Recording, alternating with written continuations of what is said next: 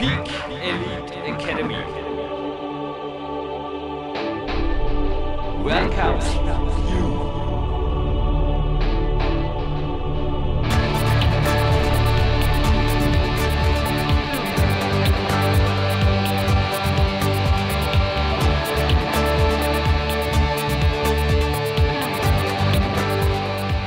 Dominik Feischl hier für bauer-quest.cc und es ist mir eine Ehre, es ist nicht das erste Mal hier bei unserem Podcast, aber es ist sicher auch nicht das letzte Mal.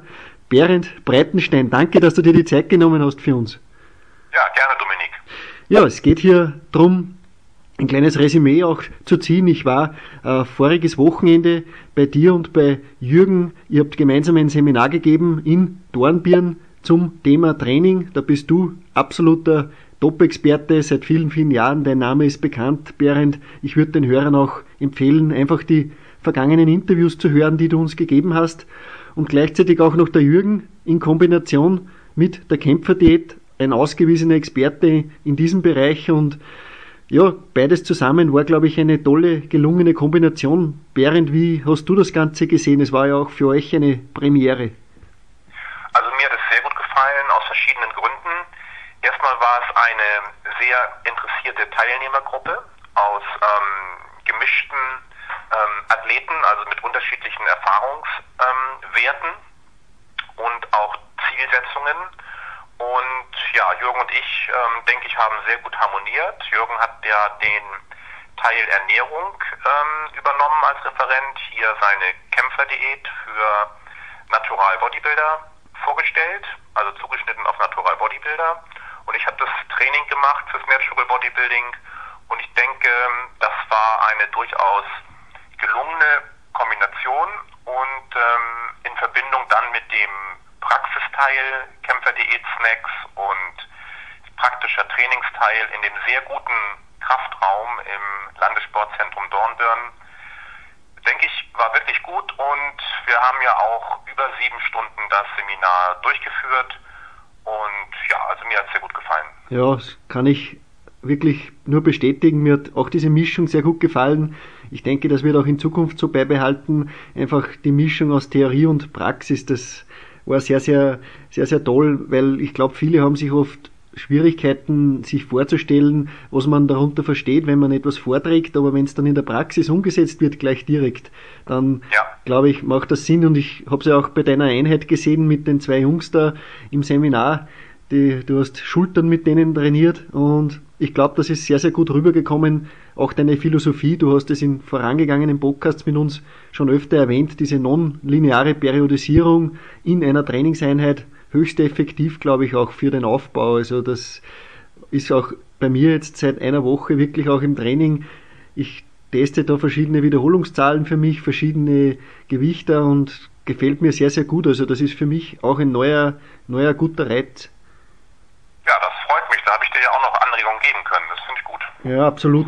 Äh, Berend, äh, das Ganze gibt auch eine Fortsetzung mit dem Jürgen. Ich habe da die Termine mittlerweile brandheiß vor mir. Da ist am, geplant etwas am Samstag, dem 7. Juni und am Samstag, dem 20. September, wiederum im Landessportzentrum Dornbirn. Äh, wie geht's bis dahin für dich auch? Das ist im Früh, also Juni ist schon Anfang Sommer und September dann das zweite Seminar. Es ist alles, wie gesagt, auch auf jürgenreis.com oder auch auf wahrscheinlich berend-breitenstein.de ebenfalls zu finden. Aber Berend, wie geht's für dich jetzt weiter bis zu diesem Zeitpunkt? Ich glaube, du hegst auch wieder Ziele. Bin ich da richtig? Also, ich habe jetzt ähm, erstmal wieder das Ziel, mich bis zur FIBO-Messe, die ist ja im April, in eine sehr gute Form zu bringen. Und dann April, Mai, Juni zum Seminar in Dornbirn, entsprechend dort auch in einer sehr guten Verfassung zu sein, körperlich. Und Ziele wollen mal schauen, sag ich mal, ähm, wie sich das alles so entwickelt. Ich bin gesund, ich kann gut trainieren, meine Ernährung passt. Ähm, beruflich ist natürlich viel zu tun, aber wenn man das gut organisiert, ähm, kriegt man auch das Training unter einen Hut und das Training ist ja immer für mich die Basis, um auch mein Berufsleben und mein Privatleben entsprechend gut zu sag ich mal, gestalten und den Anforderungen besonders im Berufsleben gewachsen zu sein. Und insofern ist das ein ganzheitlicher Ansatz, den ich da verfolge. Den gebe ich ja auch immer gerne weiter in meinen Seminaren, was das Natural Bodybuilding angeht. Ähm, Training, Ernährung, Lifestyle, Motivation. Und ähm, ja, ich fühle mich gut. Jetzt haben wir den 20. Januar und ich sage mal, jeder Tag zählt und wir wollen mal gucken, wie sich alles so entwickelt. Ja, absolut. Also äh, wenn Leser einfach oder Hörer bei uns auch interessiert, es gibt genügend Bücher von dir. Äh, ich habe eines meiner ersten Bücher von dir war massive Muskeln und jetzt später einmal habe ich mir dann auch dieses Ultimate Pump zugelegt. Das ist sehr, sehr interessant. Das sind detaillierte Tagespläne, so wie du sie auch lebst. Du lebst das vor, was du auch sprichst. Äh, ja, ist sehr, sehr motivierend. Auch der Ansatz, am frühen Morgen einfach zu trainieren. Das ist, gibt's ja ein Sprichwort, Morgenstund hat Gold im Mund und äh, ja, ich glaube, das lebst du einfach auch ja, seit Jahrzehnten mittlerweile vor. Ich durfte das auch in deiner Biografie Natural Bodybuilding jetzt nachlesen. Du bist eigentlich seitdem du am Eisen bist, mit 13 Jahren, eigentlich meistens so irgendwie die, die ja, der Frühtrainierer gewesen, oder? Du hast da am meisten weitergebracht. Ja, ich habe ähm, das Frühtraining für mich so richtig entdeckt. Das ist jetzt mittlerweile auch schon über 20 Jahre her. Das war 1992 nach meinem Studium damals der Ökotrophologie. Ähm, in der Ausbildung, Berufsschule und damals Abitur und so weiter, habe ich auch ähm, mal vormittags trainiert, weil es einfach schlicht und einfach gar nicht anders ging damals zu meinen Jugendzeiten. Das heißt, die Studios machten tatsächlich erst so um 10 Uhr auf hier in Hamburg. Und ähm, heutzutage hat es ja die Gelegenheit, bei ganz vielen Studios, große Ketten auch, rund um die Uhr zu trainieren. Und ich hatte vor 20 Jahren das große Glück, dass es ein kleines Studio gab hier in Hamburg, was wirklich auch diese 24 Stunden Trainingsmöglichkeit bot. Und das habe ich genutzt. Und das muss jeder für sich selber fühlen, wann er am besten mental und körperlich in der Verfassung ist, hart zu trainieren. Und ich habe es sofort gespürt. Ich bin halt morgens so um sechs, spätestens halb sieben, ähm, sollte ich ans Eisen gehen. Das sollte nicht viel später sein, weil da ist meine absolute Höchst Peakform sozusagen. Und ähm, ja, das mache ich jetzt schon seit mittlerweile 20 Jahren. Und ich habe immer gesagt, wenn mir jemand eine Million Euro auf den Tisch legt sagt, du darfst ähm, zwar weiter trainieren, aber du musst jetzt nachmittags um vier trainieren und darfst nie mehr morgens um sechs trainieren, würde ich nicht annehmen. Also das, da stehe ich heute nach wie vor wie vor zig Jahren dazu, als ich das frühmorgendliche Training für mich so richtig entdeckt habe.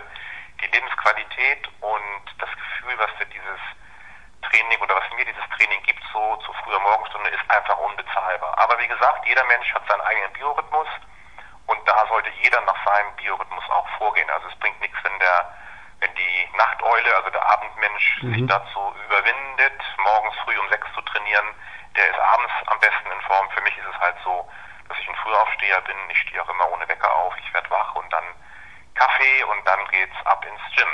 Super, das hört sich sehr, sehr motivierend an und der Jürgen ist da, glaube ich, sehr, sehr ähnlich unterwegs. Der macht auch sehr, sehr viel schon, sehr, sehr bald in der Früh. Da ähneln sich eure Tagespläne doch sehr. Äh, jetzt, ja. Berend, äh, du hast auch das Landessportzentrum Vorarlberg in Dornbirn, glaube ich, jetzt äh, wieder erlebt. Du warst nicht das erste Mal dort, ich glaube das zweite Mal. Wie mhm. findest du die Infrastruktur dort? Ist, glaube ich, perfekt zum Trainieren auch. Auch für ja, also der Jürgen hat ein Paradies. Genau. Es ist wirklich großartig. Also ähm, Landessportzentrum Vorarlberg hat also Zimmer, wo man ähm, halt nächtigen kann. Dann ist dort angegliedert ähm, ein sehr, sehr guter Kraftraum, so richtig ähm, urig und der zum richtig harten Training einlädt. Ähm, und ja, dann habe ich ja das große Vergnügen gehabt, auch noch eine ähm, Trainingseinheit von Jürgen mitzuerleben am Sonntag nach unserem Seminar, ebenfalls im Landessportzentrum Dornbirn. Das eine komplette Gerätehalle, Kletterutensilien, ähm, so Kletterwände und Borde und was man alles braucht für den Klettersport. Das war neu für mich. Ich habe das zum ersten Mal gesehen an dem Sonntag. Ich Jürgen da begleiten dürfen, beziehungsweise uns mal anschauen dürfen. Ich war sehr beeindruckt, was er, was Jürgen so schafft. Ähm, verschiedene Disziplinen. Ähm, das im Übrigen kann jeder Seminarteilnehmer auch tun, der sich da einen direkten Einblick über das Training von Jürgen ähm, verschaffen möchte, ähm, da müsste er dann, der Seminarteilnehmer, direkt mit Jürgen Reis Kontakt aufnehmen, zum Beispiel unter www.jürgenreis.com, Genau. das, Kontakt, das Kontaktformular oder eben auch unter www.power-quest.cc Trainingslager. Und natürlich ist es auch so, wenn jemand mit mir noch eine spezielle Trainingseinheit, eine Einzeleinheit buchen möchte, kann er das natürlich auch tun. Wollte ich gerade sagen, ich glaube auch du bist äh, dafür äh, einfach auch, äh, ja, mit, auch mit dir kann man das Ganze machen, Berend, und äh, du hast ja auch eine sehr, sehr gut informierende Homepage, die habe ich vorhin erwähnt schon, berend-breitenstein.de. Du bist auch Präsident der, des German Natural Bodybuilding Federation, ein eingetragener Verein und äh, ja, erfreust dich da, glaube ich, wachsenden Mitgliederzahlen. Die Bewegung, die ist so richtig äh, ja, im Kommen, was einen auch persönlich sehr, sehr freut. Du, du bist ein, ja, du bist der Inbegriff des Natural Bodybuildings äh, für mich da in, im deutschen Raum, im europäischen Raum, glaube ich, auch ein absoluter Vorreiter. Äh, das, da kommt in den, eine, in den nächsten Jahren sicher so einiges, oder? Da, da, das ist richtig gehörig am Wachsen. Auf jeden Fall, da kommt noch sehr viel. Die GNBF, die German Natural Bodybuilding Federation, gibt es jetzt seit mittlerweile elf Jahren. Wir gehen ins elfte Jahr, sind jetzt in der Vorbereitung für die elfte deutsche Meisterschaft am 25. Oktober, öffnen uns ähm, natürlich, ähm, wie, also wir sind schon seit dem ersten Jahr auch international angeschlossen. Wir sind jetzt aber ähm, mittlerweile auch mehreren Weltverbänden aus Amerika, aus Frankreich zum Beispiel angeschlossen, um unseren Athleten eben, die das möchten, die entsprechende Leistungsambition haben und sich qualifizieren, auch die Startmöglichkeit für internationale Wettkämpfe zu geben. Aber die GNBF setzt sich nicht nur aus Wettkampfathleten zusammen, sondern eben aus ganz, ganz vielen Mitgliedern, die die Idee des Natural Bodybuildings, des dopingfreien Bodybuildings eben auch unterstützen möchten in Deutschland. Ja, und dafür bekommen sie halt auch ähm, einiges geboten, wie zum Beispiel Magazin, Natural Bodybuilding und Fitness. Das erscheint alle drei Monate. Da ist Jürgen Reis auch Kolumnist ähm, für dieses Magazin. Wir bieten Mitgliedertrainings, Posing-Workshops ähm, und ganz, ganz viele andere Angebote. Am besten einmal schauen auf www.gnbf.de. Genau, und äh, ganz, ganz wichtig auch für GNBF-Athleten, es gibt einen 100 Euro Bildungsgutschein für eure Seminare. Das ist auch ganz, ganz interessant. Also wirklich 100 Euro Gutschein, wenn man GNBF-Athlet ist und an einem dieser beiden Seminartermine 2014 dann auch teilnimmt. Also das ist auch ein sehr, sehr, eine sehr, sehr gute Aktion, die, es, die nicht unerwähnt bleiben soll. Also Samstag, 7. Juni und Samstag, der 20. September 2014. Ja, alles weitere ist auf jürgenreis.com und auf power-quest.cc und ja, es gibt ein PDF dann auch von dem Ganzen und wird auch, glaube laufend äh, Neuigkeiten werden da gegeben. Berend, ich sage dir herzlichen Dank für dieses informative Gespräch. Es geht jetzt bei diesem Podcast dann gleich weiter mit einem ja, tollen Platin-Gast, der ja auch du bei unserem Podcast immer bist. Mehr will ich noch nicht verraten. Berend, bleib mir nur ganz kurz noch dran. Ich sage ja. nur Danke und verabschiede mich von den Hörern und wir hören uns gleich noch. Immer.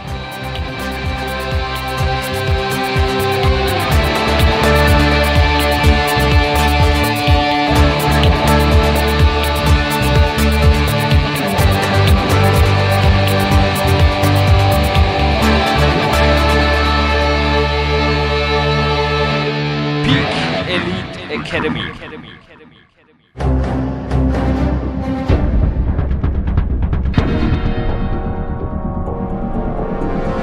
www.powerquest.cc, der kostenlose Kraftsport-Podcast für alle, die fit werden und bleiben. Präsentiert von Jürgen Reis, Dominik Feischl und peakprinzip.com. Platin Podcast 441 ist hiermit eröffnet und frei zitiert nach einer meiner Lieblingsbands. Als das alles anfing, hätte ich nie gedacht, dass ich das hier einmal sage. Das achte Sendejahr. Es ist soweit und ja, beziehungsweise wir sind schon im Februar, jetzt wo wir das aufzeichnen, am 16.01.2014 noch eher am Anfang vom Jahr, aber jetzt erstmal ein herzliches Willkommen, denn der Mann, der das ermöglicht hat, PowerQuest.cc, gibt es auch nach wie vor aufgrund des Very Good Spirits aus Oberösterreich, war von Anfang an, von Sendung 1 an dabei. Dominik Feischl, erst einmal Hallo am Coaching-Handy, hallo. Ja, servus Jürgen, grüß dich, danke und ja, sensationell eigentlich. Man muss sich das vor Augen ich habe es jetzt gar nicht so bewusst. Äh, achtes Jahr, das zeugt von Langfristigkeit und äh, ja, auch dank dir. Wir gemeinsam haben diese Idee geboren, ich kann mich noch genau erinnern, äh, ja, 2006 im Herbst und sensationell eigentlich, wo das Ganze hingeführt hat. Also wir können wirklich stolz auf das sein, ja. Ich glaube, dir kam die Idee vielleicht 2006 im Herbst. Bei mir angekommen ja. ist erst ein Jahr später. Also ja, ich habe genau, jetzt ganz genau. korrekt, ich weiß, du bist Sportreporter. Ich habe natürlich die ersten Sendungen, wir haben 2007 das erste Sendejahr eröffnet und sind somit im 2014 am Anfang des achten. Also wenn du mir das erlaubst. Ja, also, so habe ich jetzt gerechnet. Ja, war super. Also, und der heutige Gast, ich verrate den Namen noch nicht, Jürgen, das überlasse ich dir, denn du hast den an Land gezogen. Mhm. Also der reiht sich da in eine ganze Reihe, hunderte Sendungen mit, mit äh, berühmten Namen. Äh, ich erwähne jetzt gar nicht welche, weil da wird die Zeit zu knapp werden. Der Podcast hier heute ist ohnehin äh, Platin und XXL der hat eine ordentliche Länge. Zuhören lohnt sich, sage ich einmal. Nicht nur aufgrund des Gewinnspiels. Nein, es ist wirklich crazy. Also, den Flo ins Ohr gesetzt, sowohl bei der PowerQuest CC, dass wir einen eigenen Podcast machen, aber auch diesen Gast hast, ja, du bist einfach ein Tiefstapler, Dominik. Ja, schau du mir. Du hast mir nämlich anfangs bereits, als es losging, viele, viele Podcasts zugemeldet, die ich nach wie vor in meinem Archiv hier habe aus dem amerikanischen Raum. Und der Mann, der heute da war, war auch einer der ersten, die ich hörte und einfach faszinierend und auch heute jetzt im Stadtwald, also ich bin raus. Ich bin Sauerstoff überbedankt um 8 Uhr. Übrigens kann ich nicht sagen, also ich kann keine Stellungnahme dazu nehmen, was diese Sendung für euch schon brachte, die Minuten, denn wir haben die Zeitmaschine noch nicht erfunden, aber fast, ist wirklich crazy. Der Vor Vorspann, der mit Bernd Breitenstein und Dominik Feischl jetzt vorhin zu hören war, der ging jetzt, wo wir das aufzeichnen, ist das kompliziert, in fünf Tagen online geplant, wenn das so passiert ist.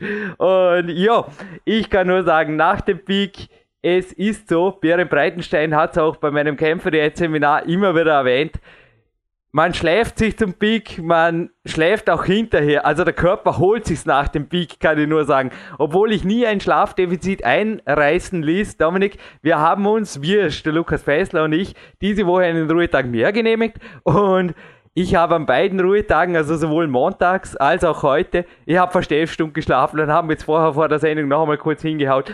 Und ja, es ist so herrlich. Ich war einfach, keine Ahnung. Der Körper erholt sich. Ich bin gespannt, was nach dem Peak passiert, also dass ich aus der Form komme. Das ist auf keinen Fall der Fall, denn auch der heutige Gast ist jemand, der, also ich habe gerade heute jetzt im Stadtwald auch dran gedacht, dass ich an den ganzen Stationen vom Fitnessparcours vorbeilief, einige absolvierte und auch die Finnenbahn, die 400 Meter Bahn einfach benutzte das ist einfach das, was ich von 14 bis 17 einfach mindestens einmal am Wochenende war es zweimal pro Tag mit meinem allerersten Trainingspartner Robert Pobogrin damals machte. Das war das Fixprogramm, das Pflichtprogramm und naja, uns hat damals niemand was für Übertraining erzählt und ich glaube, dem heutigen Gast hat einfach niemand davon erzählt, wie viel Liegestütze, wie viel Klimmzüge, dass er dann da genau machen muss und somit hat er halt einfach seine eigenen Limits, ja, gesetzt und die sogar, was ich verrückt fand, ich war ja zwischen 14 und 17 in Wettkampf aktiv, aber er hat sogar vor dem Wettkampf, definitiv am Wettkampftag, hat er seine, wie viel waren es? 500 Liegestütze gemacht, aber nicht falsch. Und jetzt darf ich eigentlich den Korken knallen lassen. Es ist mir. Eine Ehre. Es ist ja. eines, glaube ich, der hochkarätigsten Interviews, die wir je hatten und einer der renommiertesten und anerkanntesten Fitness-Experten, die es auf diesem Planeten derzeit gibt. Ja, absolut. Also, äh, das ist ganz interessant. Der Name kursiert in in, in wirklich hochrangigen Kreisen, sei es in Universitäten in Amerika, aber auch unter den besten Trainern ist der Mann ein absoluter Begriff an Arbeitsethik, an, an, ja, an Wissen, an einfache Erfahrung. Äh, lustigerweise im großen, er ist keiner, der in den großen Magazinen vorkommt, der auch nicht äh, ja, irgendwo in den, den Heften äh, gepusht wird, aber das macht ihn umso interessanter und ich bin das erste Mal auf ihn gestoßen durch äh, Coach Seke Venesch und auch der für wahr, den haben auch wir am Podcast schon mehrfach jetzt gehabt. Jürgen, dank dir. Und jetzt bin ich über den Sek damals schon 2006 auf den Namen Ethan Reef gestoßen. Und genau dieser Ethan Reef ist bei unserem Podcast erstmals in Europa zu Gast. Ist, glaube ich, gar nicht so einfach, denn der Mann, der hat einfach viel zu tun. Der ist an der Universität von Wake der Chefcoach für, der ist zuständig für sämtliche Tätigkeiten im Kraftraum, aber auch an der Ausbildung der Athleten und wer Amerika kennt und wer Amerikas Universitäten kennt, äh, der weiß natürlich auch, das ist ein umfassendes Tätigkeitsfeld, denn der College-Sport, der ist in Amerika ja um einiges größer ausgebauter wie hierzulande in Europa. Also ganz ehrlich, das ist ein, ein, ein ja, man würde sagen bei uns ein Managerjob. Er ist auch so dotiert vom Gehalt her, aber der Ethan Reef ist sein Geld wert und ja, ich bin auf ihn damals über Seck gestoßen und zu Ehren von ihm habe ich heute äh, wieder mal ein Training gemacht, das von ihm kommt, das berühmte also es ist beinhart äh, 100 Klimmzüge und 100 mal Power Cleans, also 100 Standumsätzen insgesamt in so wenigen Sätzen wie möglich und sauber ausgeführt. Das, darauf weist er immer wieder hin und das in einer Zeit, ja, zwischen 18 und 25 Minuten hat er zu seiner besten Zeit das gemacht. Das hat er nicht einmal in der Woche gemacht, nicht zweimal täglich, siebenmal hat er das Ganze gemacht. Also das ist schon eine brutale Socke, der Kerl. Kein Wunder, dass der auch zweifacher amerikanischer Meister war äh, im äh, Ringen. Und Ringen war damals in seiner Zeit, in den 70er Jahren, war Amerika noch die dominierende Nation. Da hat es den Dan Gebel gegeben, der ja auch vom Arbeitseifer her sehr, sehr bekannt war. Den habe ich schon am Podcast mehrfach erwähnt. Und dieser Ethan Reeve, der ist dem um nichts nachgestanden, hat eben damals in den 70er Jahren zwei amerikanische Meistertitel geholt. Und in den 90er Jahren, als er dann ein Trainer geworden ist, hat er mit der amerikanischen Rudermannschaft, mit der Damenmannschaft sogar Weltmeistermedaillen vier Mal gleich geholt. Und ja, Ruder, apropos Rudern, Martin Kessler vielleicht auch am Podcast wieder mal anhören, der sprüht auch vor, ja, vor guten Aussagen. Und dieser Easton Reef hat auch mit den Ruderern viel gearbeitet, aber ja, im Interview dann mit dir, Jürgen, da geht er einfach auf seine allgemeine Philosophie sehr, sehr gut ein und hat mir da einige Sätze einfach aufgeschrieben. Learning is a lifelong experience und so mhm. Sachen. Aber hört dann einfach selbst, was dieser Kerl alles zu sagen hat. Also mich hat der von Anfang an fasziniert und ich glaube, dir ist es wahrscheinlich ähnlich ergangen. Man merkt auch während dem Interview, du bist einfach, ja, da hört man einfach gerne zu, oder? Hey, war gepusht ohne Ende. Es war auch, also alle, die denken, da kann man in Amerika anrufen und sagen, ich hätte gerne den Ethan Reeves für eine Stunde gesprochen. Ja, das können sie auch aufpicken. Es waren also, ich glaube, drei, vier Wochen vorher fällig, dass ich da Termine, er war immer wieder auf Reisen, also er scheint da sehr viel Trainingslager mit den Athleten zu absolvieren und seine eigene Person, du hast völlig recht, er hat zwar im Endeffekt seine eigene Wettkampfkarriere 1977 mit einer Goldmedaille im Freestyle Wrestling in Tel Aviv gekürt bei den Maccabia Olympic Games, whatever. But this sounds like an international success, Mr. Reeves. Aber ich glaube, er hat sich da selber nie jetzt wirklich ins Licht gestellt. Er hat einfach schnell seine wirkliche Berufung gefunden und dann auch 100%ig ausgelegt, beziehungsweise 200%ig. Denn man keinem würde es genügen, an einer Universität der Director for Strength and Conditioning zu sein. Und bei Ethan Reeves sind es gleich zwei eben Universitäten. Und ich glaube, das ist echt das. Vermutlich wäre es, er hätte, glaube ich, mehrere Dinge gemacht, die, wenn ihm danach wäre, im Guinness Buch der Rekorde im Endeffekt Eintrag finden würden. Nur, ich glaube, er ist wirklich der Letzte, der auf Glimmer oder irgendwelche Podeste oder Statuen steht. Ja, absolut. Also der drängt sich absolut nicht im Vordergrund und äh, ein, ein Zeugnis, dass das so ist, muss man auch sagen, dieses Density Training, das ja später jetzt in den 90er Jahren, 2000er Jahrhunderten einfach gepusht wurde durch verschiedenste Trainer, das hat er erfunden. Nur hat er es nicht an die große Glocke gehängt. Er hat es einfach in einem äh, er hat einfach einmal in einem Artikel auf einer Seite, das war Dragendor, hat das mal beschrieben, wie er das macht und ja, das haben sofort einige, ja, ganz intelligente Trainer haben das gleich kopiert und haben es dann verkauft, äh, haben damit Bücher gemacht, aber erfunden hat es der Ethan Reef, mhm. also Escalating Density, das, das kommt von Ethan Reef und das macht ihm aber auch nichts. Also ich habe das mal beim Sekt gelesen, den stört das auch gar nicht. Der ist zufrieden, der hat seine Familie, der hat drei Kinder, der kommt zum Trainieren. Er erwähnt ja auch bei dir einfach, dass er, dass er, der hat genug zu tun und genießt das Leben, dem geht's gut. Da geht's nicht um, um, um horrende Geldsummen für ihn. Der will einfach ein ordentliches Leben haben, der will lernen, der will glücklich sein und das macht ihn irrsinnig sympathisch für mich und das ist eine, eine Quelle an Wissen. Der Kerl, wer sich ein bisschen schlau macht im Internet, findet manche Sachen noch aus den äh, ja, Anfang 2000er Jahren einfach mal im Dragendor Forum ein bisschen suchen. Da gibt's so goldene Tipps, also direkt, der ist auch oft sehr, sehr direkt, Jürgen, das bist auch du, oft einfach und sagst einfach, was Sache ist da gewissen Leuten und das bringt aber auch am meisten. Also man muss direkt sehen, was ist der Ist-Zustand, was kann, was ist, was kann man erreichen und ja, der quatscht da nicht um den heißen Brei herum und genau um das geht's aber, wenn man weiterkommen will und ja. Und das ist übrigens gerade die Anspielung aufs Kämpfer-Seminar war, Dominik, das erst wenige Tage ja. zurückliegt. Es ist so, dass auch Ori Hofmeckler, ich glaube, das ist eine Eigenschaft vieler großer Männer, also Warrior Diet Empfinder, Ori Hofmeckler hat mir auch von Anfang an gesagt, Jürgen, ich will sogar, dass du mein Wissen weitergibst, weil ich kann nur im Endeffekt auch begrenzt wirken und life is too short anyway, hat er gesagt. Also im Endeffekt, das Leben ist zu kurz. Und schau einfach, dass viele Leute lernen, wie sie es richtig machen. Aber was er damit gleichzeitig auch gemeint hat, natürlich, dass wie sie es richtig machen. Und da bin ich, also manche sagen, ich polarisiere oder wie auch immer, auf jeden Fall. Du hast es in meinen Antworten auch beim Seminar gehört, teilweise recht strikt, egal ob es um Training, Ernährung oder Schlaf geht. Ja, genau um das geht es. Ich habe es auch vorhin im Gespräch mit Behrendt schon besprochen. Also wie gesagt, wer, wer sich interessiert, im Juni der nächste Termin auf der jürgenreis.com findet ihr da alle Infos dazu, auch ein Informations-PDF ist äh, online. Da werdet ihr einfach mit knallharten Fakten, auch der Behrendt, der hat einfach so viel Erfahrung. Du mit der Kämpferdiät, du bist der Mann, der die Kämpferdiät ja hier in Europa einfach auch äh, ja, lernen kann am besten, wenn du bist der, der vom Ori direkt äh, ja, lange, lange gecoacht wurde. Du hast dich weitergebildet, selber auch hast getweakt, hast selber Ansätze entwickelt, hast die wiederum im Ori auch alle abgeklärt, bist aber auch selbst einfach auf vieles gekommen und hast da etwas Gutes geformt. Und wie, wie bei so vielen, auch beim Training ist es so. Ich glaube nicht, dass der Ethan Reef irgendwie hört sich das für mich so an, wenn der täglich 500 Liegestütze macht oder eben dieses vorhin erwähnte Workout.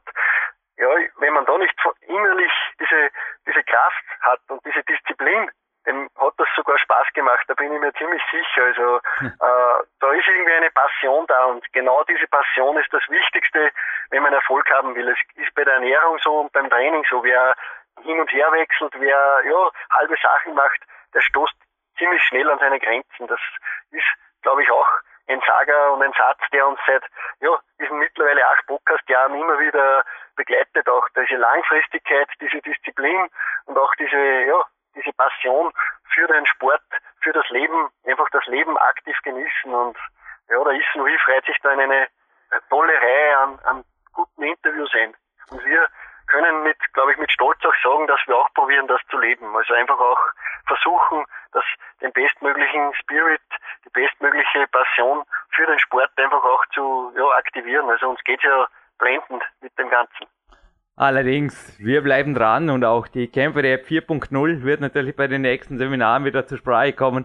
Und ein Mann zum Beispiel, den ich heute, ich glaube, er ist im Peak Elite A-Coaching Team. Ich werde ihm den Podcast mit Ethan Reeves im Vorab zum Hören geben. Er ist derzeit stationiert in Afghanistan und er hat mir eine Anfrage gestellt. Also er war bisher sehr Kraftraum motiviert, Dominik, und er möchte sie jetzt zum Muscle Up und Back und Front lieber bringen. Und das erste, was ich mit ihm machen werde, ist ein Grundlagentraining, weil da braucht er zuerst mal ein bisschen einen Aufbau. A la Ethan Reeves, das ist immer gut. Aber ohne euch jetzt zu lange auf die Folter zu sparen, es kommt noch ein kurzer Abspann mit dem Gewinnspiel. Aber ich würde sagen, der Mann, der ja, wir könnten im Endeffekt die Nationalhymne zweimal spielen. Ja, machen wir sogar. Also wir spielen sie jetzt und am Ende noch einmal, natürlich die amerikanische, denn jemand, der an zwei Orten gleich Director of Trains und Conditioning ist, selbst bereits internationale Wettkampferfolge hatte und natürlich ein Meister der Grundlagen, die dennoch Abwechslung bedürfen, ist, denke ich, der wartet jetzt auf euch und die Leitung nach Amerika steht in Kürze.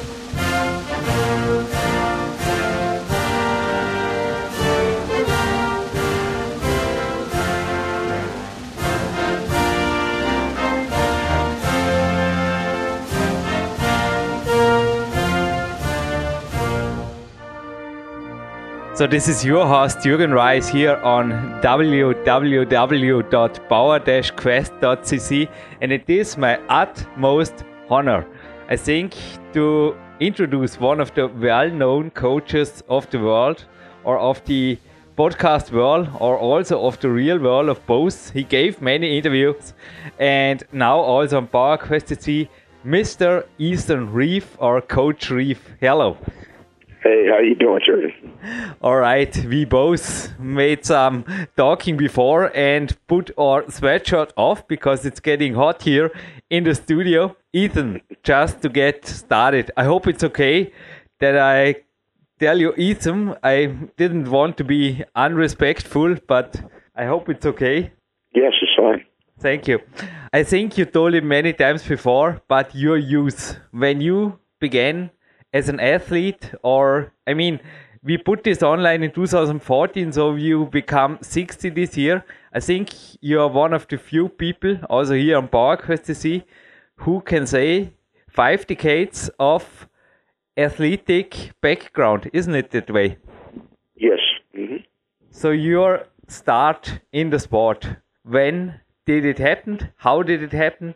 And how did you get your successes, your own successes in sports? Well, you know, I, I, I grew up in a time where, uh, you know, there were really no strength coaches, you know, in our country. We didn't really, you know, you kind of found your way into strength training. And, you know, so when you, if you wanted to be successful in, in sport, there was really no direction. We're talking back in the 1960s, and uh, there was very little direction uh, gotten from for younger athletes because we really didn't have strength coaches. Now we had sport coaches that would try to direct us some, so a lot of it was kind of. Uh, kind of self-made. You know, you had you know, you would look at magazines and, and things, and you'd look at different bodybuilders and and uh, Olympic weightlifters, and strength and powerlifting was starting to come into play. But a lot of this you kind of gotten on your own. You got the information on your own, and a lot of it was experimentation. You know, we were, you know, today now we have uh, sports scientists and we have people that are giving us direction. You have uh, strength coaches or or sports performance coaches. That's really the term we use now in the United States or uh, at the university level. But I got started basically uh, just being an athlete. And when I was uh, when I was very young in uh, elementary school, uh, we would have physical education every day, and we had every day for about an hour. And uh, and in that physical education class, uh, we were, uh, you know, we were made to do like tumbling and gymnastics and and running, and so all that came from from physical education. And then, you know, I started into different sports in baseball and in track, and then I started get, I got into the sport of wrestling and wrestling is a very unique sport. Uh, and I'm sure you've seen some of the uh, MMA fighters. You know, a lot of these uh, ultimate fighters around the world, and especially in the United States. A lot of the background came from the grappling arts, from judo, from wrestling, and whatnot. Well, I came from the sport of wrestling. And I that started doing that back in back when I was, geez, in the seventh grade. I started wrestling.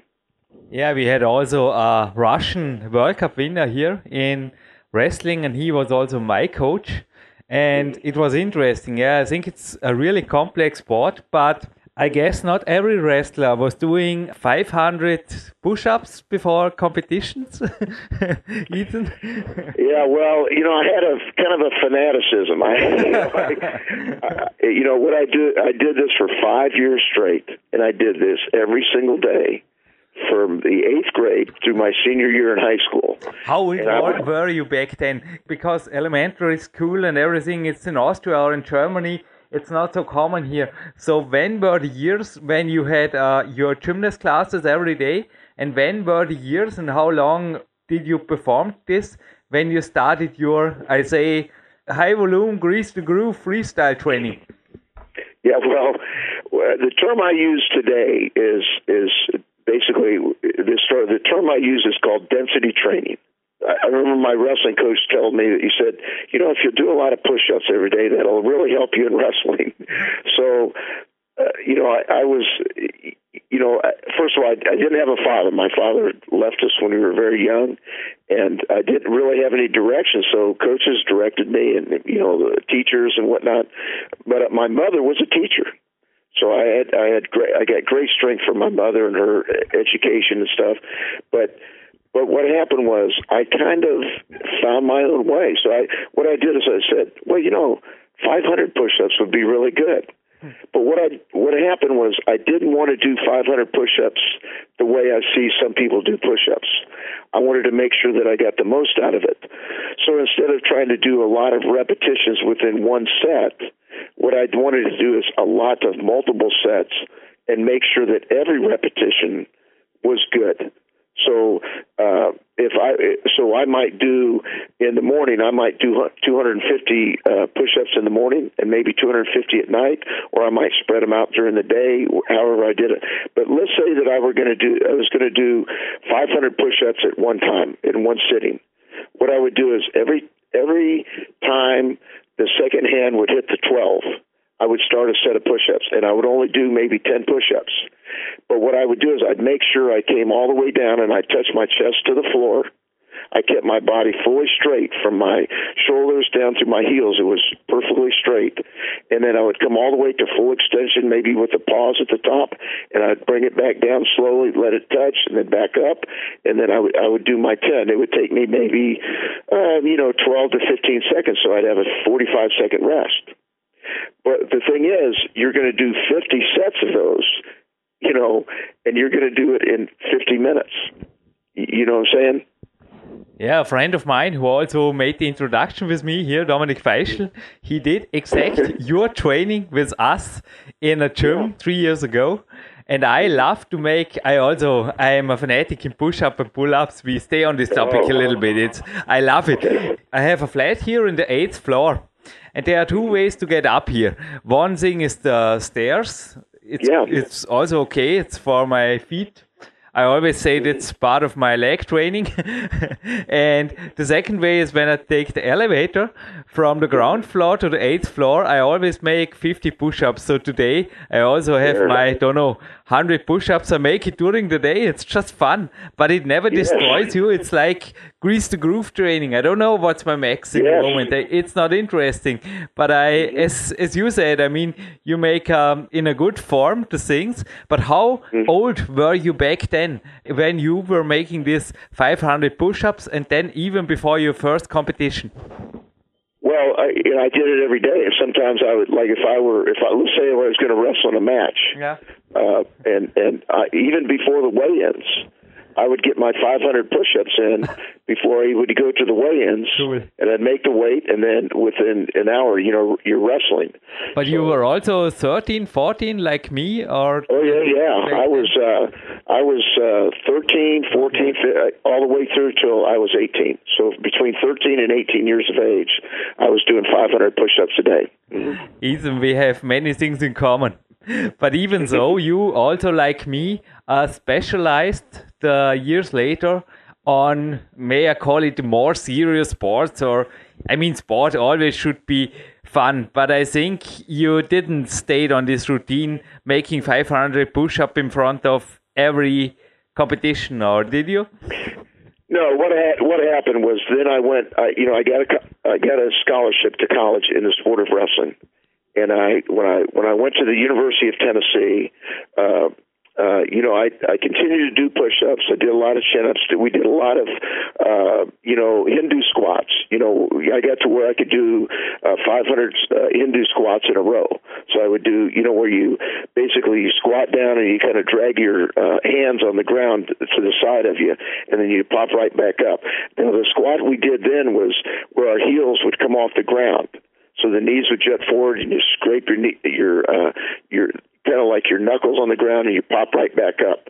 And I got to where I could do 500 of those straight. So I'd do those. I would do chin ups. I would do push ups. I didn't do as many push ups when I started in the college because I was doing a lot of uh, other things as well. What happened though, I won the I won the Southeastern Conference uh, tournament my freshman year and also my s- sophomore year. But uh, I didn't do as well in the national tournament as I liked, and I was trying to find what is it that's missing in my training that I needed to do to uh, to either supplement or make it the main part of my training so where I could be better as a wrestler. And uh, and it was after my sophomore year was just after my second year in college I started uh, to do the Olympic type lifts. So I started uh, basically self taught. You know, I started doing a lot of power cleans. So really, from that moment on, I'll tell you, uh, Jurgen. You know, when when I'm explaining this stuff to you, remember now, I don't have much direction. So a, a lot of this is kind of an innate thing. I'm trying to figure out what's going to work for me. How's this going to work? How's this going to make me better? But my whole thing was, how am I going to be a better wrestler? How will I be a better athlete? Now, you just so you know when I'm when I'm explaining this workout to you, that the number one priority, in my opinion, uh, for an athlete, the most important thing for an athlete is the sport practice. So if you're a soccer player, it's how you give your best efforts and and and trying to take whatever you've done outside to uh, transfer to the practice. So the practice is better.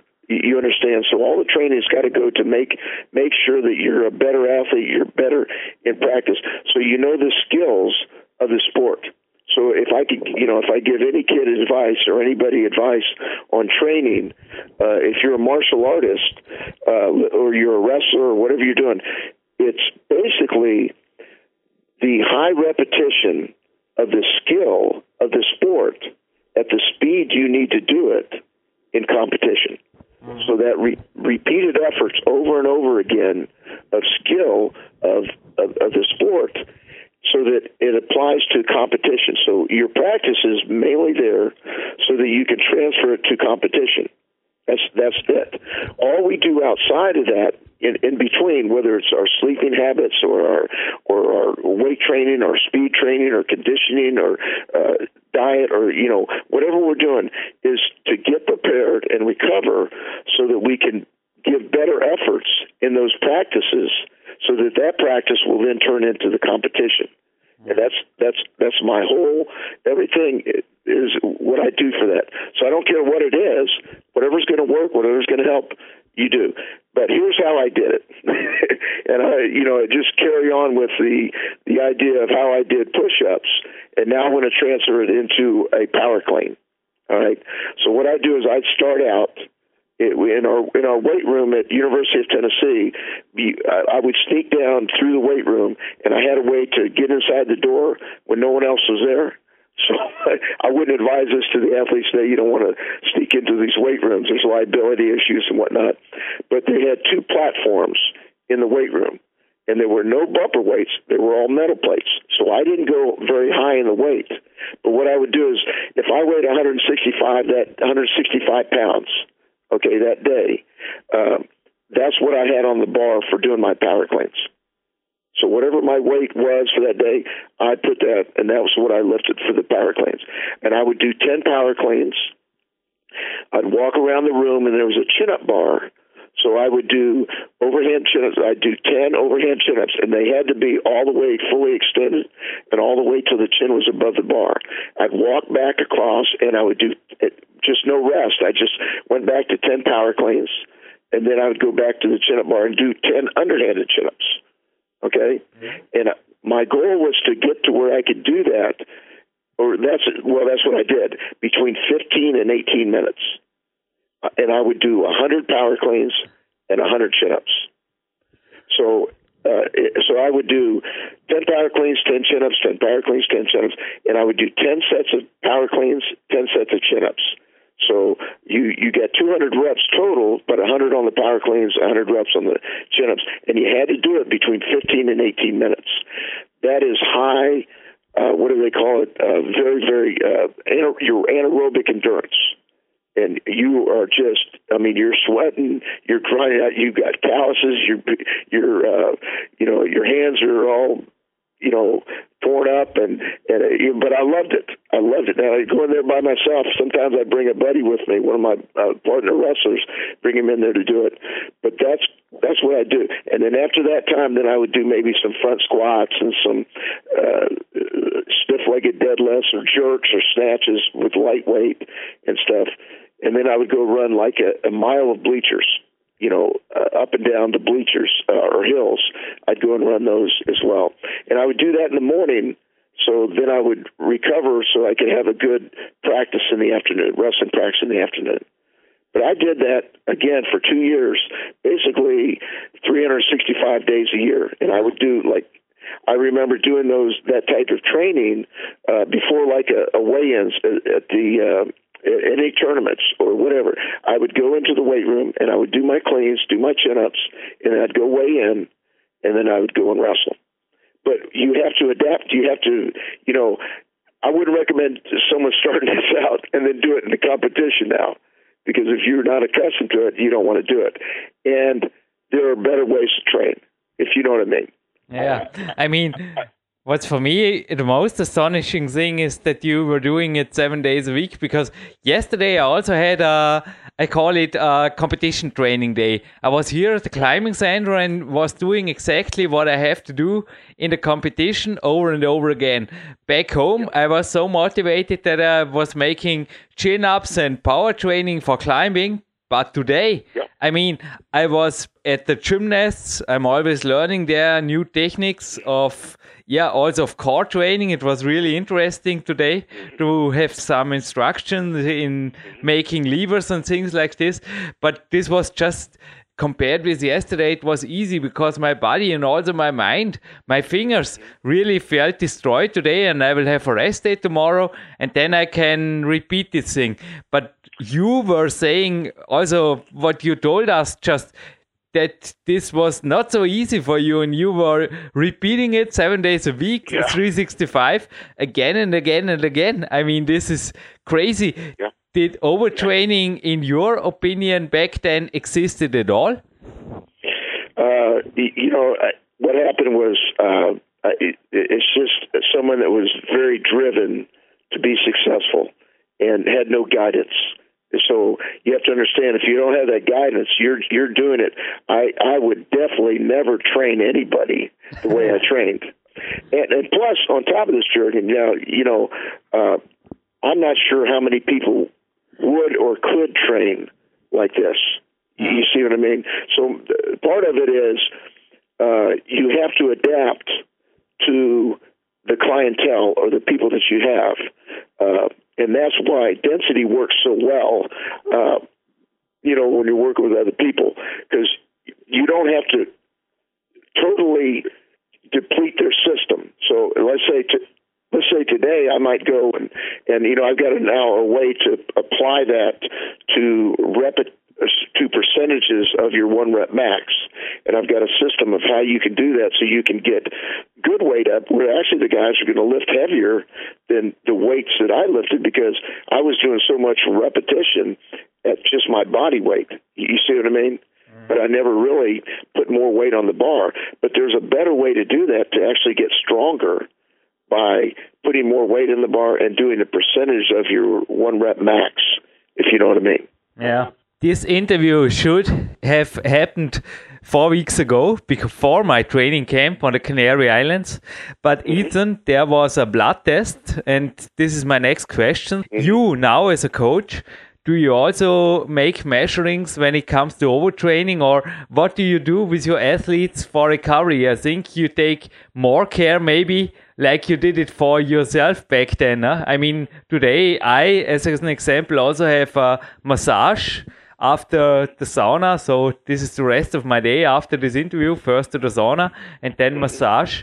And also I had a blood test today. I don't know if you also make it. It's CK or CPK measuring. There you can see signs of overtraining very early or very quick. Yes. And it was better today.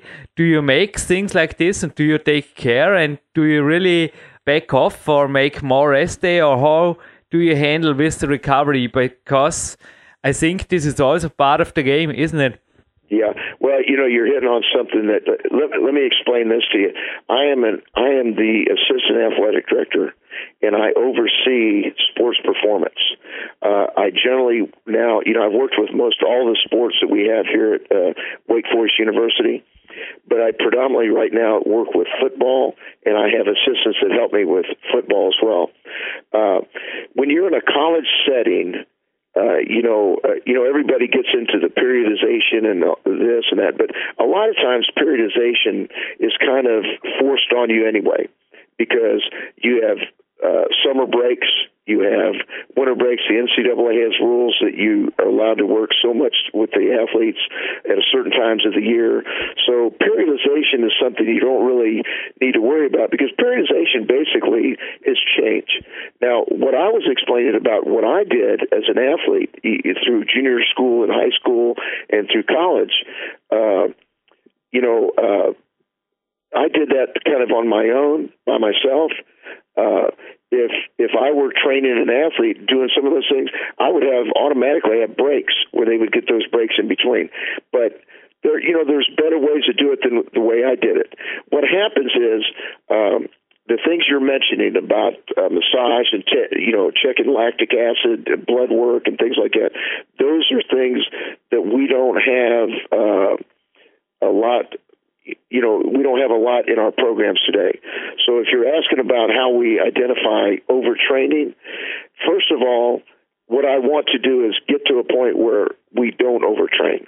Uh, you, you, know, so when I, when we bring the athletes in, um, we want to push them for a short period of time and then get them out so they can recover. So we have like recovery drinks that we give them. We have fruit and and uh, chocolate milk and different things throughout the day. The kids can come in anytime during the day to get those things. We use, we have uh, foam rollers, so instead of massage, it's more of a self massage. Uh, the guys can get in hot tubs here and that thing. Now we don't have a massage therapist, but those are all things that you're mentioning are things that we would love to have. We don't have that access to a lot of that. I also only have the access to blood work once or twice a week, and I have access to my massage lady today. It's yeah, it's quite few, but yeah, you're, the you're tips the tips you just gave, I think they were very valuable for the listeners because a few people will have the access, like I have to Olympic Center, and I can also recommend. I think the foam roller is a good idea, or use the own bath and make a hot bath or something like this take a walk is also good for recovery. What are your further recommendations? I think also what you just said, uh, after workout shake is very, very important. Yeah, you know, we, uh, you, you were getting starting to get in the nutrition right right now what happens i have designed uh, with architects a room that has been proposed for for our athletes and uh, I, you know, my thing is to make sure that we have the right room. So what I've do, done is within that room, I've designed a sports, uh, what is it, nutrition area, which is like a small cafeteria. Kids would be able to come in and sit down. We'd have any available fruits. They could make smoothies, make shakes. They would be able to get uh, uh, chocolate milk, uh, make you know, you know if they want like bagels, uh, like whole grain type bagels, and all kinds of food. They can come in and get that kind of stuff anytime during the day to help supplement the other things that they're eating, you know, during their meals. So we want to make that available. Have a sports nutritionist on staff. This is some of the things that we're looking for in the future. We don't have that yet, but we're looking at it. But the room that we're designing is is uh, is thirty three thousand square feet, and in that room, uh, 10,000 square feet will be devoted just to free weight. Like, uh, you know, we're big onto the platform lifts, like a lot of uh, power cleans and hang cleans, squat cleans, clean and jerks, snatches, uh, uh, deep squatting. I love the front squat more than the back squat. I like to, the front squat, uh, but lunges and step ups and and you know, clean pulls, snatch pulls, all that type of stuff. Very, very important. But we will also have racks there for doing like bench presses and chin up uh, or inclines, and then we'll we'll have plenty of chin up bars and dip bars and and that stuff. So it's kind of a, an eclectic thing in our in our free weight.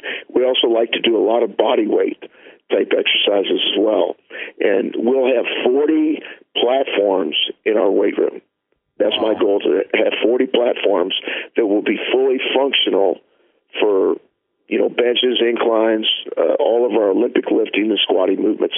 That that person can stay at that one platform and stay and do their whole workout. Ethan, what I, for myself, experienced the last mm. few years that proprioceptive training, you know, on the balance board or with balls, with medicine balls, but also mm. with the gymnast balls, the big ones, is very important to stay healthy. What do you think of things like this? You know, supplementary training, also with TheraBand or TRX, you know, core training, complex core training. What do you think about this? Well, I uh, see. I like the TRX. In fact, I'll be honest with you. I met with the owner of TRX just this past weekend. He was out in California at this clinic, and uh, uh, we have TRX in our weight room. You know, we have we have basically 200 feet of uh, of chin up bars, and what we do is we attach the TRXs to our chin up bars, and the, the probably the bulk of what we do is uh, the push-ups with TRX and the uh, I I love. In fact, I've kind of gone away from the bent row with the barbell to the TRX row where they have to keep the body fully straight. But what we do is if you lay on your back, you get your hips full, extended, fully extended. So from your your heels are touching, then you have the TRX grippers in your hand. And what I want to do is get a nice arch get those hips as high as we possibly can, and then pull. Boy, the strength that you get from the backside of your body, from your heels to through your to your uh, cervical spine, is incredible. If they'll do that, and then they get they work the muscles on pulling, like your latissimus dorsi and your rear deltoids and your biceps and things when you're actually doing the rowing. I like that even better than the bent rows you know, because if you're doing, I mean, the bent rows are good, but we're doing so much platform work anyway. You don't really need to do more of that. But this one is a great exercise, uh, and it's, you know, I don't necessarily work just core, although that's a biggest part of our philosophy. I like to work the whole body in unison. So the more muscles and joints and tendons and ligaments I can work together within a lift, uh, the better it is, and I think the easier of transference to sport or the skill sport. So that, that's why I like body weight exercises. I like a lot of stand up exercises. TRX rows. I mean, the TRX work yeah. is is perfect. I mean, it fits right in with the body weight exercise. I mean, that's why I, lo- I love them. I, it's really good. But you know, you're talking about something else, and I'll share this with you. Um, I met with a guy named Gary Jones this weekend, and you're talking about the balance born balance. And this is something, and I'm going to share this with you. This is something that's new that's going to be coming out, and he's going to develop protocol for this. But he is you know, I, I sat with him to dinner. I met with him the next day, and then I had uh, uh, uh, dinner with him even the next night. And he works for a company called Hammer Strength and he's basically the innovations guy. He is uh, he lives part time in uh, where is it in Colorado, part time in Florida. His father is the guy that uh, designed or invented uh, Nautilus machines back in the 1970s. Wow! But what happens is he's gone basically 180 degrees away from his father. Okay, he is not. There is nothing about isolation. You know, when you get on a machine, they're basically trying to isolate the joint or isolate a muscle or muscle group. His thing is to balance on one foot. Now the now the difference is what you're talking about balance boards. I'm I'm I'm a big I believe in the balance board, and I'll I'll tell you why uh, why it helped me with wrestling. But but the the uh, like standing on balls and things like that. His thing is don't stand on an unstable uh, floor. Make sure that the floor is stable. But what you do is make it unstable or the training unstable by transferring from one foot to the other foot and balancing. So he'll what he'll do is balance on one leg.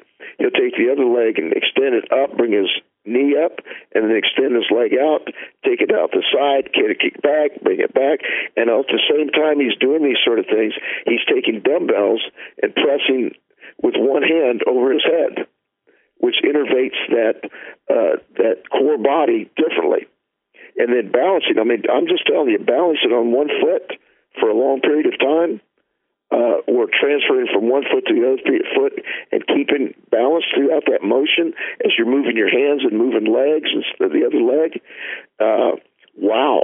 It, the, uh, and I see that as a great transference. And why? Because it's on a stable ground, but what you're doing is balancing on one foot.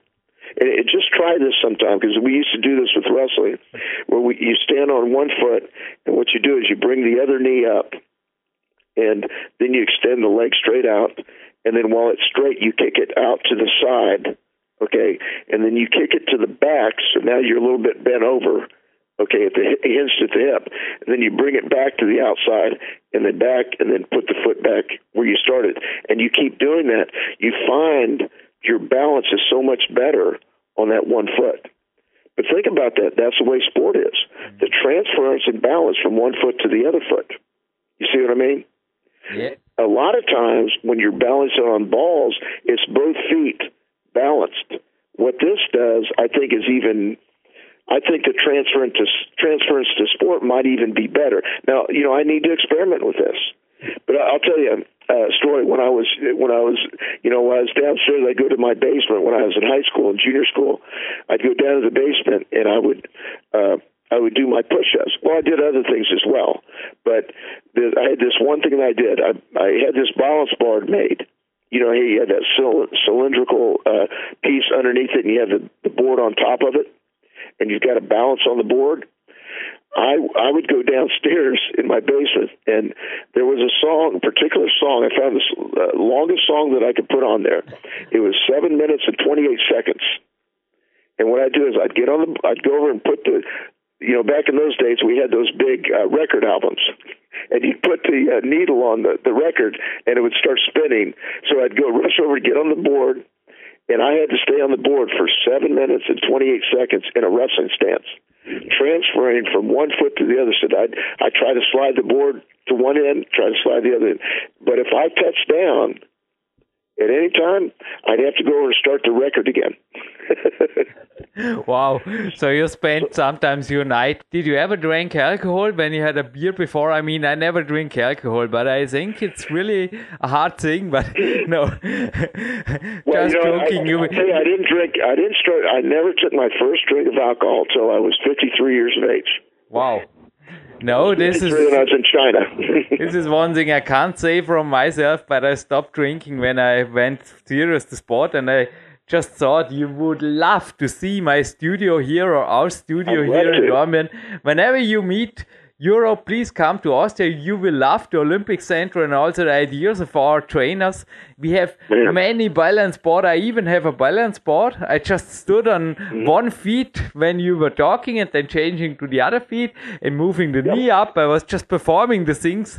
There is no dumbbell here. I wasn't able to do the other part, but it was really mm. interesting to do some balancing while you were talking. And the TRX yeah. also was in my baggage or in my luggage when I was in the Canary Islands or the training camp. Yeah. I mean, those are really things you can get everywhere. I mean, a balance board with a little fantasy, oh. even on the beach. Yeah. I mean, you can yeah. have something like this with a stone that that is mm-hmm. unstable. I mean, unstable coordination is a big part, and I think it's a yeah. big part in every sport. Maybe an underestimated part of also strength sports or so-called strength sports.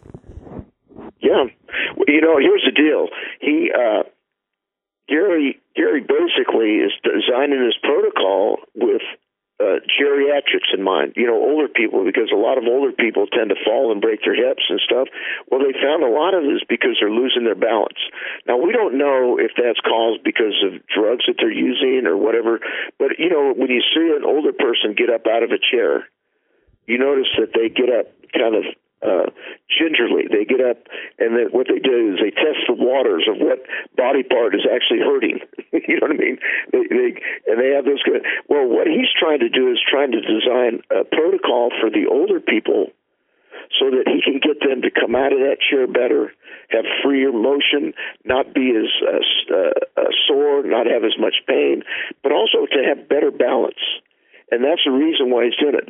I'm looking at it more for because my my population that I work with are healthy athletes, but the things that he's mentioning are things that I think have good transference to sport, the skill of sport. Mm-hmm.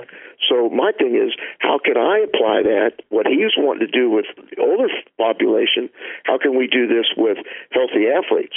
And maybe it might even help with cutting down on some of the uh, soft tissue injuries that we find. We don't know. But you know what? We can experiment with all these things, and you could actually start experimenting. Just you know, doing some of those things, balancing on one foot and hold it. I mean, just stand there and balance. See how long you can balance and kick your leg in front, kick it behind, but don't let that leg touch uh, and just balance on that one foot. See how long you can do that, and you'll find incredible. Uh, I mean, you have much more strength and balance with that other leg that's planted. I mean, it's just, uh, I think he's got something here. Uh, and you know, you probably experimented with some of this stuff in the past, and I know that I did, but he's trying to develop a protocol for that and uh, I'm trying to see how it can relate to helping our athletes. Yeah, for me, I can say I don't know how much stronger it made me in climbing, but I feel healthier since I'm doing this. And there is also the 10th book of my friend Clarence Bass in front of me. It's called Take Charge, and I visited him two years ago. And there he also invented for him several times a day he goes outside the house and there is a, a lane of stones with different angles and there he walks and he is doing balancing and also my physiotherapist is saying that people think the first thing you lose is power or speed or something like this but he says in truth the science shows that the first thing what you lose with aging is the coordination. Yes. I, see. I, look, I see it myself. You know, I'm I'm going to be 59 years old this uh, this year in November, and uh, boy, I find that with myself that balance. You know, you just you don't have quite as. You know, I used to be able to take my leg out and balance on one leg and do it. So, boy, uh, you know, I, I can still do uh, chin ups. I can still do push ups. I can still do it. But boy, balance.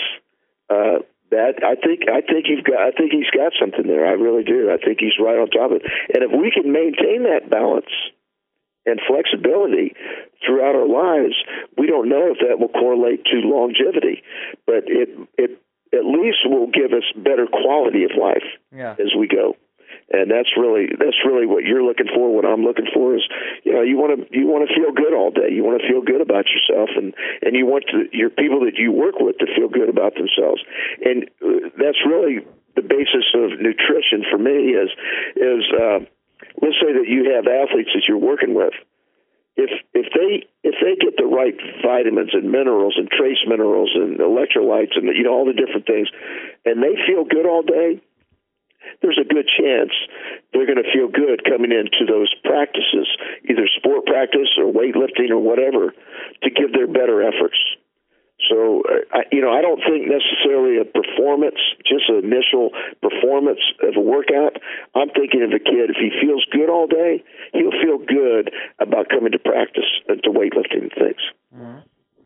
And the word nutrition just gave me a right word into the one of the last questions you gave us 45 minutes here. My friend Dominic Feischl wrote me that you were a vegetarian. I mean, also, I for myself don't feel well when I eat too much meat, but I wouldn't say that I'm a vegetarian. I eat meat maybe every two weeks or every week, it depends. And you were vegetarian, and he also wrote you were shredded to the bones and around three to four percent body fat. Were you? Mm-hmm. Yes. Uh, well, you know, when I trained uh, from my, I'd say from my eighth grade in in eighth grade year, when I was about fourteen years of age, uh, for twenty five years I was vegetarian, and uh, you know, I, let me say that I, I don't know how how you know I would still eat like uh, uh, you know I'd still take dairy products, and and every once in a while I'd have to have a piece of fish, but I didn't eat chicken, turkey, uh, red meat. I didn't eat anything for 25 years, and uh, I got measured at the University of Tennessee. They do, you know they do the underwater weighing, and uh, you know they put you in, in those tanks that put you underwater, and I did that, and I measured at three percent body fat when I was at. So, you know, I have a daughter that's uh, vegan. Uh, you know, it's funny you mentioned the diet and stuff. Uh, I've gone through a lot of different things looking at the the diet, and you know, from you know, there's a, a doctor, it's a, it's a naturopathic type doctor that has proposed a blood type that there's certain uh, uh, diets be, according to your blood type. Like if you're an O uh, blood type, you'd be predominantly or mostly a beef eater or you mostly meat eater. You know, because supposedly in evolution, the beginning of man, uh, the, it was O blood type that was the beginning. And then as we became more agrarian in our societies, uh, we started turning into B. Uh, you'd have B and A uh, blood types and whatnot. Well, he has a certain diet for according to those blood types. So I started studying that stuff, and I thought, well, yeah, I'm gonna try this and see, you know. And and I actually tried eating the beef and stuff.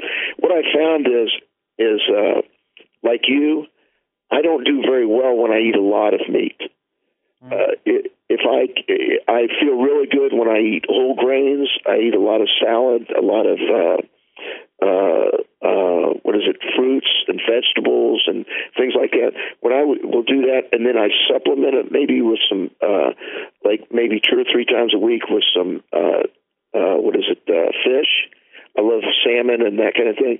But if I eat, if I do eat meat, I eat it mo- mostly in smaller amounts and I feel all right when I do that. You know, it's like I want the meat some, but if I have too much, I don't feel very good. It's, it's so it's it's kind of a balancing act with me. Do you find that as well, or what? Absolutely, I made the same experience. I mean, when I eat meat, but even though, I mean, also in America, wasn't it hard for you sometimes to ignore the others around you because even in Austria, I mean, often they say, hey, I mean, red meat, you need it, you are a strength athlete, and blah, blah, blah, and things like this. But I also made the same experience. If I use meat before a climbing day or hard training day, I don't feel well because it starts with my digestion and it ends with my energy level. You know, I just got to reading a book called The Starch Solution I can't remember the author's name, but it's called The Starch Solution. And basically, what he's found is the great cultures of our society. Every, you know, everybody likes to think, you know, they go back to this diet with the caveman and how he ate meat and stuff. Well, he's, what he was saying basically is, yeah, they ate meat, but they eat meat and they gorged when they'd get a kill. You know, they'd get a kill and they'd all, uh, you know, they roast up the pig or whatever. They, but they didn't do that every day they really subsisted on, uh, uh, you know, uh, vegetables and fruits and grains and, and berries and, you know, things like that. But here, here's the other thing. The societies that lived the longest, remember, cavemen didn't live very long. Now, of course, they had to fight the environment. Mm-hmm. But it wasn't but just a few centuries ago, the, you know, people didn't live past 25 years of age, you know, 30 years of age. It's been more recent because of modern medicine – you know, we've evolved in medicine. We've also evolved in, uh, you know, that we have better homes with air conditioning, heat, and, and and things like that. So, so that actually most of our societies are living longer. We have better conditions with the food that we have. But what he's saying is, the bulk of the people that live the longest and live the longest today will will live longer because they have eaten uh, more starchy foods like uh, sweet potatoes. Like the Okinawans, the bulk of their diet is sweet potatoes. The older generation, and, and a, a great example is with the, with the Okinawans. If you look with the older population, those 80 years old to 120 years old, whatever, the bulk of their diet is whole grains and starchy foods. A lot of potatoes, sweet potatoes, uh, you know, things of that nature, and a lot of vegetables. And uh, if they eat meat, it's very, very little, very seldom they ever eat meat. And they might have fish maybe a couple times a week, but it's in small amounts. Mm-hmm. So they're kind of semi vegetarian. But if you look at a lot of the cultures, that that have that live longer lives, those people are predominantly uh, vegan or vegetarian.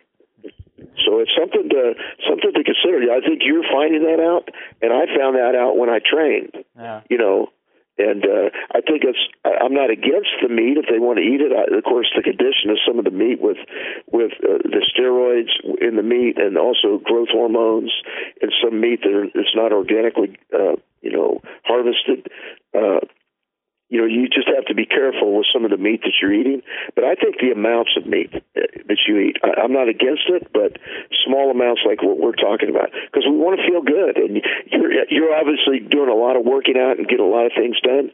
You need that energy. I think it's better gotten from the plant, Yeah. uh, from plants rather than from meat. And it's a more humane way. I mean, let's be honest with you. We're not killing all these animals. We're not harvesting animals just so that we can eat. You know, and I think it's better for our environment and everything uh, to do that. But I think really for our athletes, I think a little meat's all right, but not so much. Don't eat too much of it. Clarence Bass is doing the things you just said since decades, I think. I feel it, and also my coach, Ori Hofmekler, he is also the one who gave me the knowledge I am teaching now in my seminars here for the Camp Diet. It is exactly the way you said. He also said the caveman didn't make everything right. I mean, it was also sometimes just the environment that forced them to do these things. But the healthiest and the strongest populations, they lived near rivers and they had animals to eat their products. I mean, their eggs, their dairy, and everything. And it it was really seldom that they slaughtered them or that they get yeah made food of them because they were too valuable when they were alive and this was the way it's it was and sometimes there was fish but the greek the romans the macedonians i mean all the great cultures for sure the spartans they did it mostly without meat Yeah, when, if they go to war, they took uh, bags of grain. yeah yeah yeah, and, yeah. and wheat and, and, and barley. And no, you're you're exactly right. It- it- look, uh, Jordan, here's the deal. In, this is the way I look at things. We can go back in history, and and what happens is through throughout history, basically, what we are doing is evolving. We are evolving. Now, we can't see a lot of the, the biological uh, portions of it because it takes millions of years for that. But just just take, for instance, technology from the computers of the 1980s to the computers that we have today. Look at the differences in cars, the differences in travel, the difference in everything that we do, differences in medicine, the difference in almost everything that, that is happening is we are in a state of evolution. We're evolving. And what we're hoping for, just like look, we're discussing training right now, and you're experimenting with different things. We're talking about balancing on one foot to the other foot. You, you know, we're all in a state of evolution. We're trying to change. And why are we doing it? Because we're trying to make it better. That's what evolution is. We're trying to evolve. And so, now, we make mistakes, you, you know, on the way. We're going to make some mistakes. But that's what it is. We experiment and we try things. And then what we do is we find that doesn't work. This works. and let's carry on with this. You see what I mean?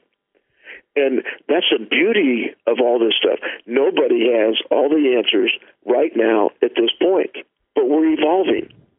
Look, it's kind of even like in religion. We evolved away from uh, the gods of, of Thor and of the Greek, you know, the Greek gods. We've evolved into. Uh, we will eventually evolve away from, in my just my opinion, we'll evolve away from all belief. And what we'll do is we'll actually look at what is and what we see. You see what I mean? So we're constantly in that state of evolution and growing and trying to get better.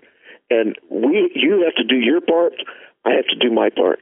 This is what you do. If we're going to stay and and and continue to grow and make you know our world better, we need to do that.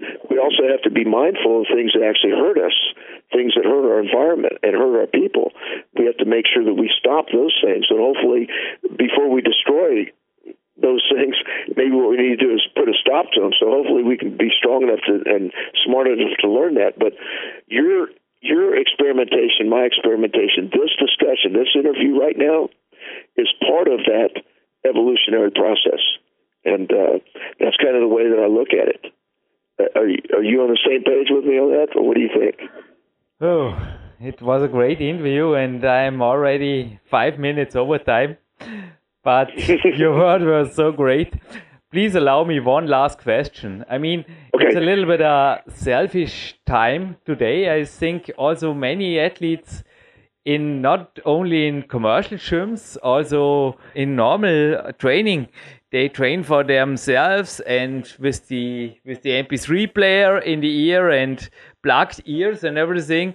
Why should anybody? Because I often think of myself, I can't train without the influence of coaches. It always was this way, and there were always some good helpers who showed me new things and also pointed out my weaknesses. It can be also a good training partner, but I need a team. Why should an athlete be aware of the outside view? Maybe also of a professional coach. This is my last question because you are one of the best professional coaches and if there would be no need for this. I mean, you are now a professional coach mm-hmm. over the case. You became the first full-time strength coach at the McKelly School, and you are now. Tell me if this is right, but you are the director of strength and conditioning in two universities. Why a coach? Well, here, here's my feeling: it's like any other teacher. Uh, you know, when a what you expect from an athlete is they walk in with a glass, and what I want that that person to understand is you walk in with an empty glass. If he has a full glass of water, then I don't need to give him any more water. If he walks in with that glass and it's empty, then I can give him an education. I can fill water in that glass. You understand? So if he comes in, if he comes into that environment, and then I know that he has an open mind to learn and that's what he should do. But he also he also uh, wants to keep an open mind when he steps out of that class and look at other things. I am not against that. That's kind of our society. We live in a free society, and I want kids to look at other things. But when a coach, like whether it's a sport coach or a strength coach or, or a sports performance coach, uh, is in an environment where there are other athletes and they're all there, what you need is uh, a chemistry uh, where everybody works together. So what happens is, I don't mind someone maybe questioning some of the things that we do, but what I want them to do is not question it at that time, because at that time I need I only have so much time to get things done, and I need I need to get it done in that time in that in that team setting. You know, a, a coach spends a lot of time thinking, reading, getting on the internet, talking to other coaches, just like the interview that you're giving right now. Uh, and they spend a lot of time trying to make that program the best that they can make it. So if a, an athlete comes in humble and is willing to learn from that coach, it helps him by being humble. It also helps the team unity by doing that as well. And then what we can do is, if there is a disagreement or, or a different way of doing things, we can visit those things outside of that environment. Uh, does, does that give you kind of an idea? Is that am I going that direction that you're asking the question, or what, what am I? Absolutely. I'm just a little okay. bit out of words because I'm just thinking about how to say thank you. Yeah, give me your address for sure. I will send you my Peak Days DVD over. And maybe if okay. you visit us here in Austria, you are always welcome as a guest. It's uh, really, I think you just gave us one of the most valuable MP3 podcasts here on PowerQuest SC. Mr. Coach Ethan Reeves. Thank you, Thank you from much. all of my athletes' heart here from Austria. It's great. Hey, it's great talking to you. again. and if you want to ever expand on any of that stuff, just give me a call. I'd love to. It doesn't have to be through an interview, but if you want to talk, just let me know. That sounds good. I think we will stay in connection. It was really interesting to talk to you. We will stay in connection, Ethan, and okay. maybe also for a follow up interview. But this one thing you just said, I will for sure take the opportunity to talk with you off the podcast and with some detailed information also. Thank you. Thank you, Jürgen. Okay. Have a good day. Thank you. Have a good day too, Ethan. Thank you very much. All right, bye. Zurück im Studio in Dormien. Jürgen Reis begrüßt euch und natürlich den Dominik Feischl, der immer am Telefon ist. Danke, Dominik. Und ich glaube, es war ein Podcast wirklich, also Platin, man könnte auch Doppelplatin vergeben oder sowas, ha? Ja, eines ist sicher, diese Medaille hat er noch nicht in seinem äh, Schrank. Hat sämtliche goldene, er hat als Trainer sämtliche goldene, aber wir verleihen ihm jetzt einfach einmal unseren höchsten Standard, unseren Status, den Platin-Status, ja, den bekommen nur wirklich, ja, die, die, ja, die einfach was ganz, ganz Besonderes sind, die schwer zu kriegen sind, die einfach auch irrsinnig viel zu sagen haben. Und ja, tolles Interview. Äh, danke Denissen, dass er sich die Zeit genommen hat. Äh, thank you Issen und danke auch dir, äh, Jürgen. Du hast das äh, möglich gemacht. Ich war ja, ich, ich war fasziniert von Anfang an von diesem Kerl und dass wir den dann später mal ein paar Jahre später dann am Podcast haben, ja, das habe ich mir auch nicht erträumt. Aber man muss einfach dranbleiben, wie du schon vorhin gesagt hast. Das ist nicht so, dass man da einfach anruft und sagt, können wir ein Interview haben. So leicht geht das nicht. Äh, da bedarf es schon an Hartnäckigkeit und Ehrgeiz, aber man hat auch gemerkt, dem Mann hat sichtlich Spaß gemacht und warum nicht? Der soll auch in Europa durchaus ein paar mehr Bekannte bekommen, denn ich habe es ja schon vorhin erwähnt, der ist ja, der ist, der ist glücklich mit seinem, ja, der ist glücklich und zufrieden, dass er nicht äh, im Mainstream zu viel behaftet ist, aber er, er sagt einfach irrsinnig viel und, und danke, dass du das möglich gemacht hast. Danke dir, Dominik. Ethan Reef stammt mir übrigens nach dem Interview tatsächlich noch ein wenig Frage und Antwort zu ein paar Details, die noch offen waren, für mich zumindest am Ende des Interviews. Die Interviewzeit ist immer so schnell um. Und du hast absolut recht. Also nicht nur der Sech Evan bekam die Freigabe, sein Wissen weitergeben zu dürfen. Auch ich habe mir fürs unveröffentlicht bleiben werdende Big Time 2, das allerdings Coach ist, hier offen steht, habe ich äh, einige Inputs bekommen. Hochinteressant, vor allem was auch so Übertrainingsprophylaxe, aber auch die Feinsteuerung zum Beispiel von Training und auch die Abwechslung, so seine Erfahrungen. Ja, ich meine, der Erfahrungsschatz ist, wenn ich da mithalten könnte, wäre ich vermutlich ein Wunderkind oder so, aber es ist einfach crazy. Ich meine, der ist einfach einige Jahrzehnte länger als ich im aktiven Coaching und vor allem halt nur dort. Bei ihm ist das der absolute ja. Doppelhauptberuf. Stelle auch einen Unterschied, ist gewaltig. Absolut. Und wir zapfen diese Quellen an, benutzen sie auch für unsere, für unser Wissen, erweitern unser Wissen damit und sind damit auch ja, für sämtliche Trainingsanfragen, für sämtliche Leute dann einfach haben wir noch mehr Wissen zu bieten. Und äh, ja, die Leute wissen ja, sie können unser Wissen anzapfen. Äh, bei dir ist es so, im Juni, wie gesagt, das nächste Seminar mit dem Berend Breitenstein zusammen. Auch bei mir wird sich heuer 2014 noch einiges tun.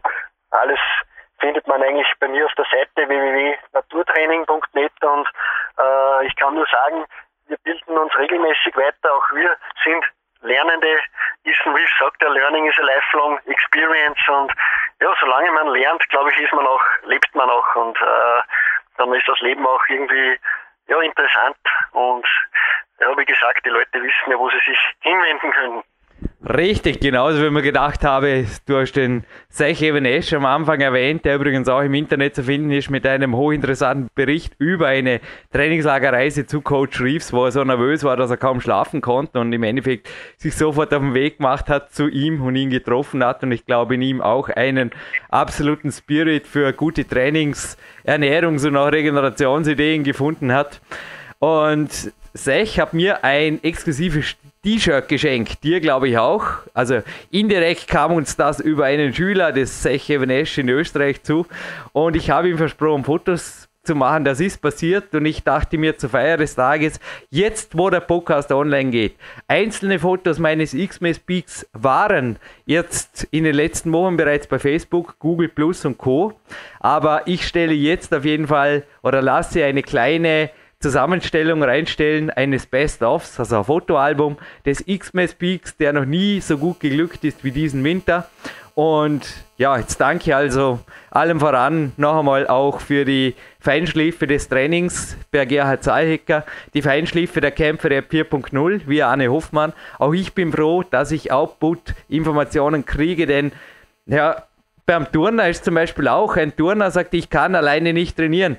Beim Klettern ist es also der Klettersport selber. Ich kann alleine trainieren, aber Vorgaben oder auch mal eine Meinung von außen wahrzunehmen, ist so wertvoll. Und ich glaube, wenn man sich dessen mal verschließt, ja, dann hat man aufgehört zu wachsen. Dann ist einfach irgendwo ohnehin, ja, okay, könnt ihr probieren, aber in meinen Augen ist da, also allein im stillen Kämmerlein da seine Rezeptchen zu kochen, es ist halt relativ, egal ob es Training oder Ernährung ist, ist halt relativ ein mühseliger Prozess und ich bewundere oft Leute, die sich daran motivieren können. Ich hätte es nicht gekonnt vor Weihnachten. Nochmal danke für das Team, das hinter mir stand. Natürlich auch einer der Gründe hier, einfach entsprechend in Form zu sein, war auch dein Besuch, beziehungsweise beim Björn Breitenstein natürlich an diesem konkreten Morgen jetzt diese Woche mein absolutes Leistungspeak zu erreichen. Das war wirklich völlig unerwartet nach dem Seminar. Aber es kam einfach so, ich weiß nicht, der Behrend, der saß einfach hinter mir und ich habe die 158 auf der linken Hand durchgezogen. Es war wie ein erfüllter Traum. Ich habe gefühlt, an dem Tag könnte es gehen. Ich habe alles dran gegeben und jetzt nochmal danke und die Fotos findet ihr jetzt auch das Seche Evanesh Foto. Ich werde es markieren und das findet ihr jetzt auf der Homepage und zu einem Gewinnspiel mit einem T-Shirt, wenn du erlaubst. Aber niemand kriegt mein Seche Everest T-Shirt, das ist absolut unikat. Dominik, du hast glaube ich auch eins gekriegt, gell? Ja, danke, Thomas. Danke, äh, Thomas, richtig. Ja, treuer Hörer von uns und äh, ja, äh, der Kerl, der, der, den habe ich selbst auch bei mir schon auf einem Naturwerkstattseminar äh, begrüßen dürfen. Ist ein starker Kerl, der hat ordentlich Griffkraft, da muss sogar ich sagen, da stoße ich an meine Grenzen, wenn der mal einen Gripper schließt, denn der hat, der hat richtig einen Händedruck, der, der, der tut richtig weh wie ein Schraubstock, der Kerl. Und dem sage ich herzlich danke, der hat uns da sogar ein Leibchen vom Säckewenesch aufgetrieben, das bekommt man gar nicht äh, mhm. eigentlich mehr. Das ist eigentlich schon ausgelaufen, die Aktion damit. Und sagen wir wirklich ein herzliches Danke, so Hörer wie er, die wissen einfach auch irgendwie das zu schätzen, was wir tun seit acht Jahren und äh, dafür ein ganz, ganz großes Danke. Damals, wenn du mal Lust hast auf ein Trainingslager, ich habe gerade gestern ein Trainingssystem auch für Nicht-Kletterer tauglich mit meinem Trainer Gerhard Zahecker besprochen. Das wird dir vielleicht auch taugen. Auch Dominik für dich. Ah, heißer Tipp. Also wenn du nächstes Mal herkommst, sprich mich darauf an. Ein statisches Griffhalte-Intervalltraining für Nicht-Kletterer. Muss man absolut nicht klettern können. Klingt interessant? Ja, absolut. Gerade könnte mir einiges bringen. Ich muss mich jetzt eh ein bisschen vorbereiten auf, ja, das Event ist schon vorbei, wenn dieser Podcast online geht. Wobei das könnte gerade ja, hinkommen. Da gibt es ein Backboard-Event jetzt dann im Mitte März. Da muss ich einfach einiges an statischer Haltekraft noch haben, sonst, ja, sonst schaue ich blöd aus der Wäsche. Da sind extrem starke Bayern äh, da, Turner und ja, ich werde auch dem Lukas, deinem tollen, starken Trainingspartner vielleicht auch die Einladung noch zukommen lassen. Das würde ihm, glaube ich, gefallen. Äh, trifft er einige Bekannte auch wieder Oliver. Und ja, da wird mir dein Protokoll vielleicht den entscheidenden Vorteil bringen. Also mir kannst du das auf jeden Fall erzählen und ich glaube, das kann für andere auch noch interessant werden. Hey Dominik, wir machen es so, wir moderieren Express die Sendung fertig, okay? Der ja. Herr aus Afghanistan, also der Soldat, der kriegt früh genug seine Voicemail. Der ruft sie ohnehin erst abends ab, das weiß ich, da komme ich heute noch dazu und auch du bist in meinem Peak Elite A-Coaching-Team. Wenn du die Zeit noch hast, dann bleibst du mir hinterher einfach an der Leitung und ich durch halt den Bleistift spitzen. Ich erkläre dir was für dein Trainingsbuch, Planungsbuch. Der Lukas hat übrigens auch eins, macht er brav, führt er brav sein Peak-Log für die nächsten Wochen. Und dann schauen wir mal, was passiert. Ist das okay? Super, absolut. Bist du der Erste, dem ich dieses Workout 1 zu 1 weitergebe? Gut, dann machen wir das Gewinnspiel, wenn du einverstanden bist, denn die Spannung steigt. Es gibt nämlich nicht das T-Shirt von Seche Venesch. Es gibt allerdings noch ein T-Shirt, welches der Jürgen jetzt anhat, oder auch ein anderes, das er beim Seminar trug in einer anderen Farbe, beides von der gleichen Marke, nämlich Natural Body Power. Nein, es gibt nicht meine T-Shirts. Hier werden keine gebrauchten T-Shirts verlost und ich nehme nicht alle, alle haben Size M. Also bitte die T-Shirt-Größe, die gewünschte gleich mit angeben auf dem Kontaktformular. Es gibt ein T-Shirt, ein Natural Body Power T-Shirt, dank dem Marco Klus.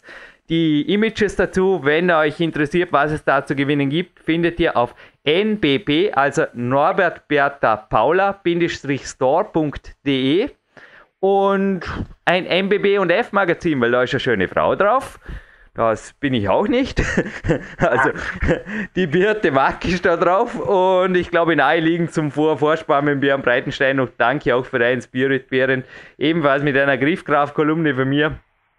Die gehört noch zum Preis. Und das Ganze geht in ein Kuvert und das geht dann direkt raus. Schon mal ein Postversand, der wir hatten auch schon umfangreichere Preise hierzu verschicken, aber das habe ich mir jetzt gedacht, das passt in ein Polsterkuvert, welches da liegt und das geht dann per Briefpost und ist innerhalb weniger Tage bei euch draußen. Ein herzliches Dankeschön für die Materialpreise, natürlich Bär Breitenstein, also auch die MBB und F im Abo ist ein bisschen billiger, aber normalerweise kostet sie 4,90 Euro und die T-Shirts sind auch ich muss sagen, ich habe noch nie ein Natural Body Power T-Shirt zerstört. Die sind einfach so aus einem sehr guten Material, sehr langlebig und auch, wenn das interessiert, mich natürlich auch, die sind einfach ultra stylisch, egal ob im Schwimmbad im Sommer oder momentan im Gym, im Magic Fit zum Beispiel abends, da wäre ich einfach immer wieder drauf angesprungen und es macht auch einen Spaß. Gut, dann würde ich sagen, Dominik Feischl hat noch eine heiße Gewinnspielfrage und vor der Nationalhymne tun wir uns dann verabschieden, aber alles der Reihe nach. Also kurz noch die Gewinnspielfrage, Dominik, die ist nämlich,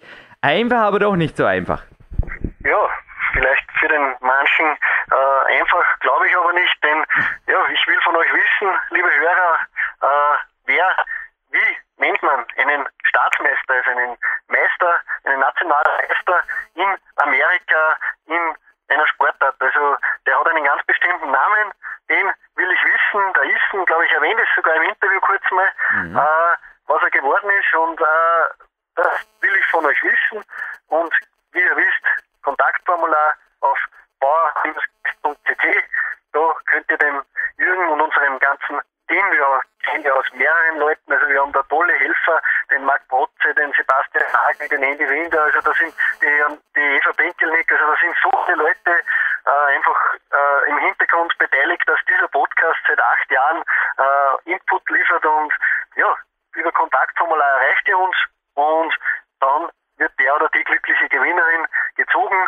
Das funktioniert auch. Also das wird sehr neutral gemacht. Einfach eine Ziehung und dann kommt der schöne, schöne Preis dann zu euch. Ja. Ja, und mir bleibt nur noch, mich zu verabschieden mit der amerikanischen Nationalhymne. Danke, Dominik Feischl. Du bleibst nur kurz am Telefon und wir tun jetzt noch was für deinen Super Gorilla Grip. Ist das ein Deal? Perfekt. Das machen wir. Ich freue mich. Also, bis zum nächsten Mal.